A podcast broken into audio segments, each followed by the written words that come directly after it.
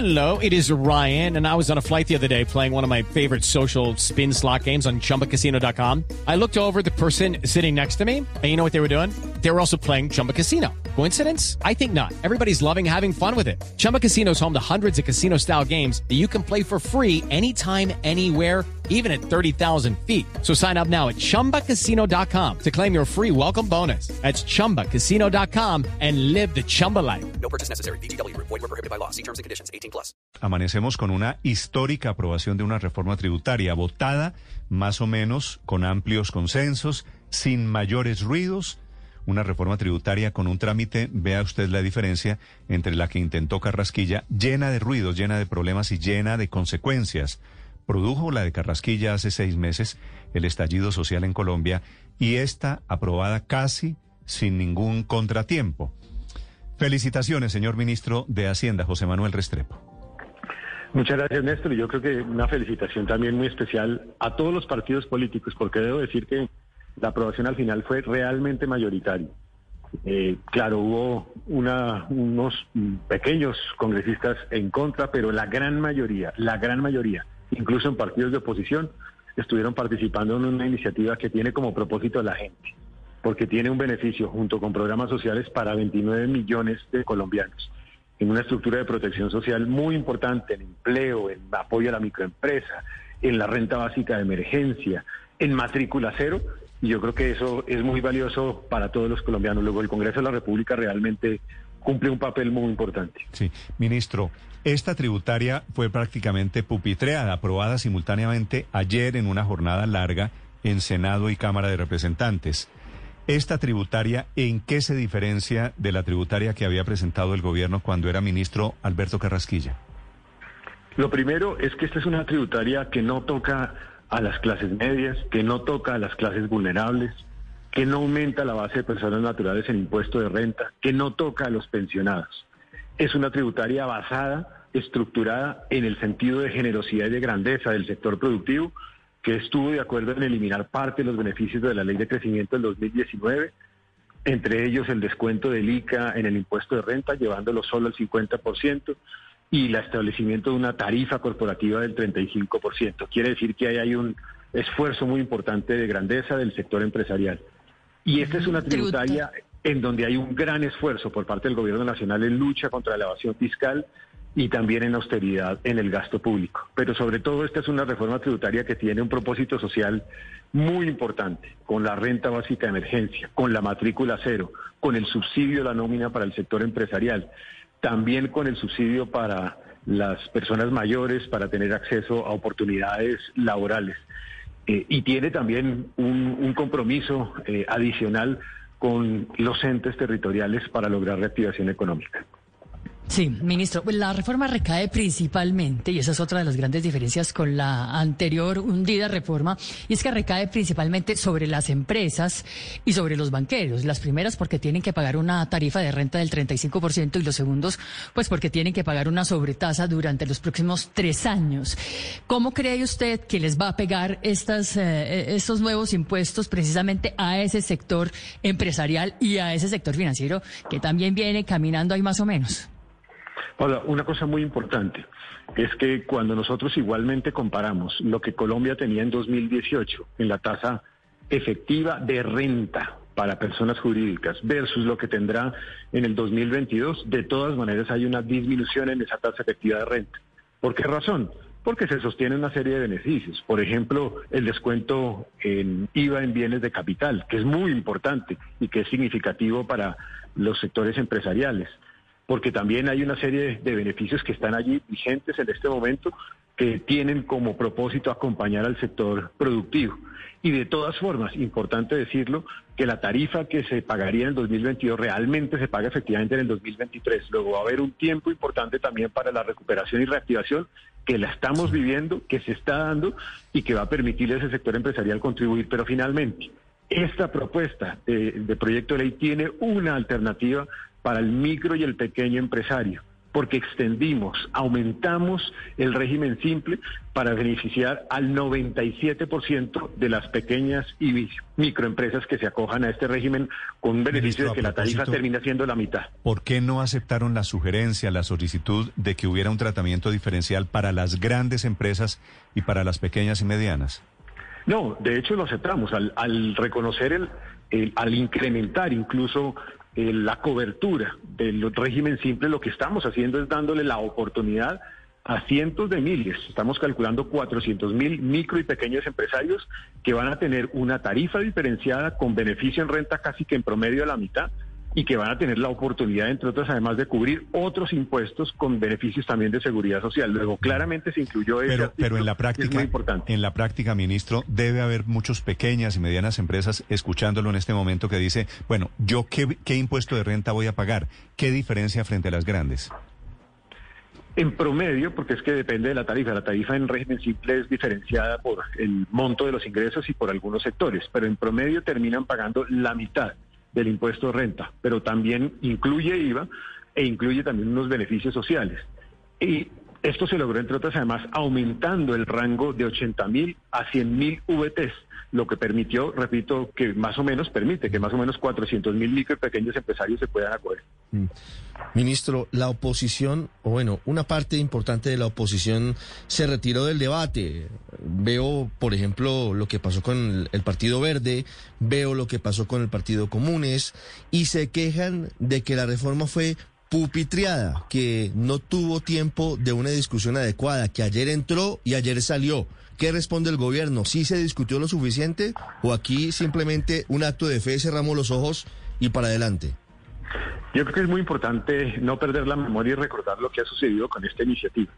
Primero, esta es una de las iniciativas tributarias que ha tenido más diálogo y construcción de consenso de la historia del país. Hicimos recorrido por distintas regiones, oímos a cientos de miles de personas a través de plataformas electrónicas.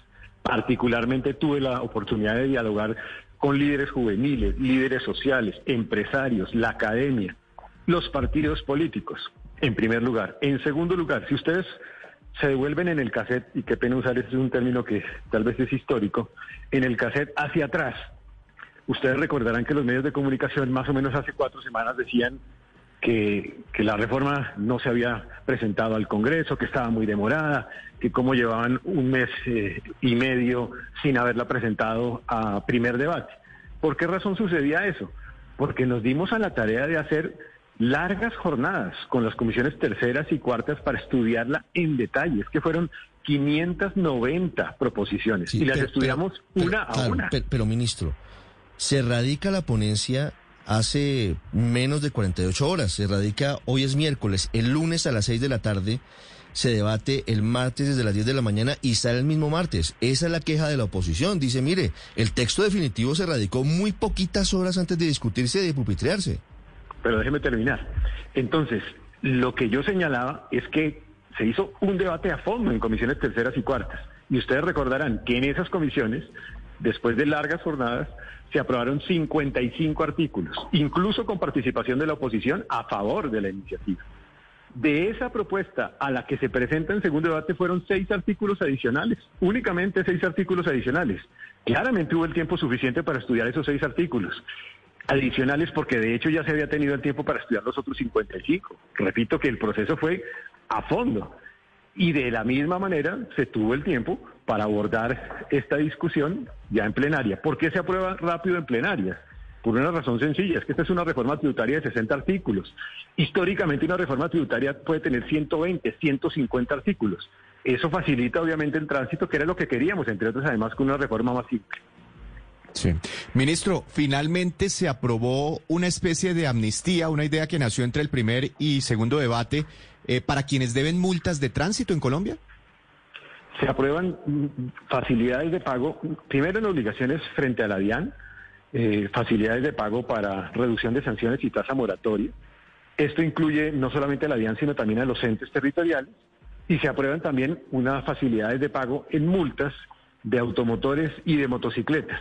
Este último artículo está en este momento en conciliación en el Senado y en la Cámara.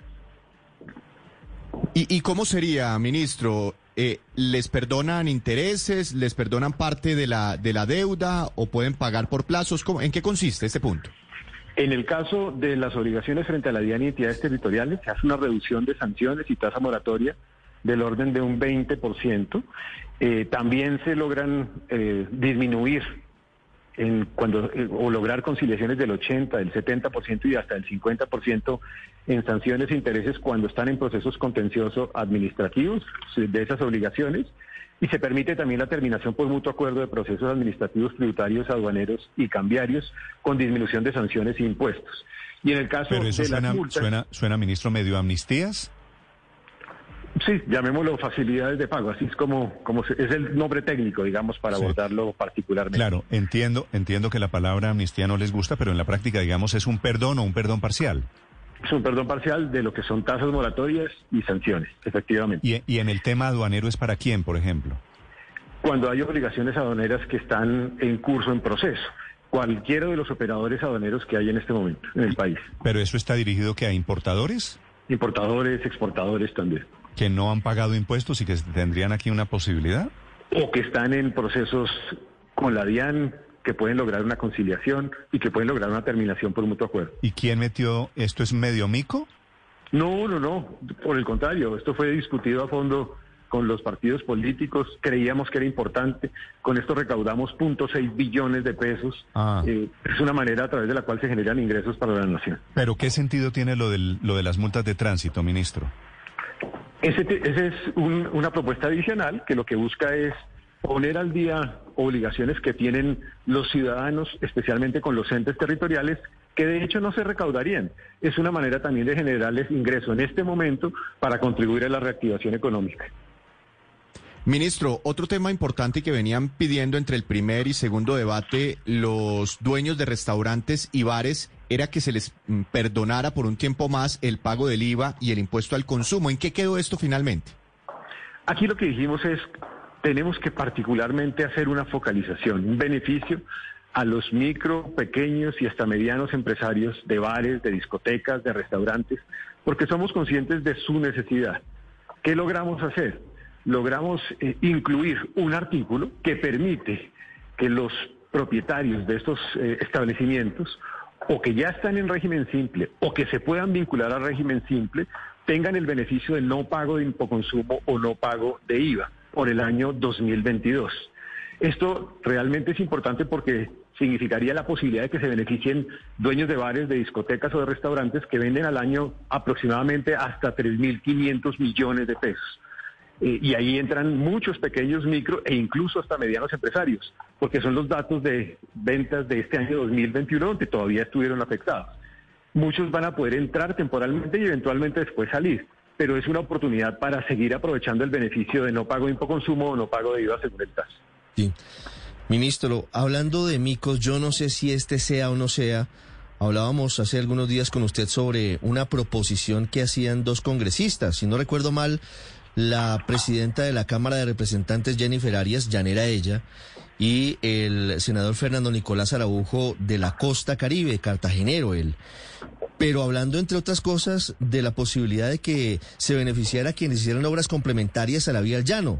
Y se decía desde algunos sectores que eso tenía nombre propio, que buscaba beneficiar a la concesionaria de la construcción de la vía al llano, a, a Colombiana. ¿Eso pasó? No, eso no pasó. No hay ningún artículo en beneficio de un ente particular. Hay un artículo, sí, general, que incluso fue propuesto no por uno, sino por muchos eh, congresistas, eh, para poder extender el concepto de obras por impuestos. Está aprobado que el concepto de obras por impuestos ha sido exitoso. Entonces, ¿cómo se extiende?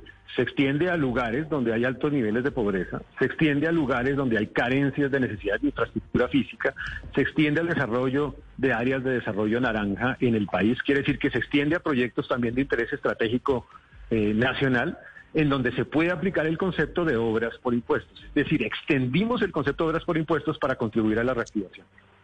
¿Y Claro. qué tiene, y qué en tiene es- que ver ahí, Paola, perdón, qué tiene que ver ahí la vía al llano, ministro? No, nada, no, eh, por eso digo que ese no es un tema particular de ese artículo. El artículo es un artículo genérico que se refiere a fortalecer el concepto de obras por O impuestos. sea, la proposición no pasó. Lo que se hizo fue Esa ampliar el concepto de obras por impuestos. Exactamente, exactamente. Que aunque no se mencione con nombre propio, sí cubre a los constructores de la vía al llano, ¿o no? En principio podría cubrir a cualquier necesidad de desarrollo de infraestructura que el país tenga en áreas que estén afectadas por pobreza, que tengan carencias de infraestructura o que tengan posibilidades de desarrollo porque es de interés estratégico. Ministro, una pregunta final. ¿Qué pasó con el impuesto, con el día sin IVA? ¿Cuándo van a ser los días sin IVA? Bueno, todavía no sabemos cuándo van a ser, pero una vez se, se sancione la ley, tendremos ya que reglamentar los, los tres días sin IVA, tendremos la posibilidad de tener hasta tres días sin IVA. Importante decir que el día sin IVA cambió en el sentido de que se va a permitir la posibilidad de que aquellos que paguen en efectivo cuando hay una factura electrónica que medie la operación también serán beneficiarios del día sin IVA, cosa que genera una mayor progresividad en el acceso de nuevos actores a ese beneficio del día sin IVA. Es decir, día sin IVA no va a ser solamente para pagos electrónicos, que es lo que había pasado hasta ahora.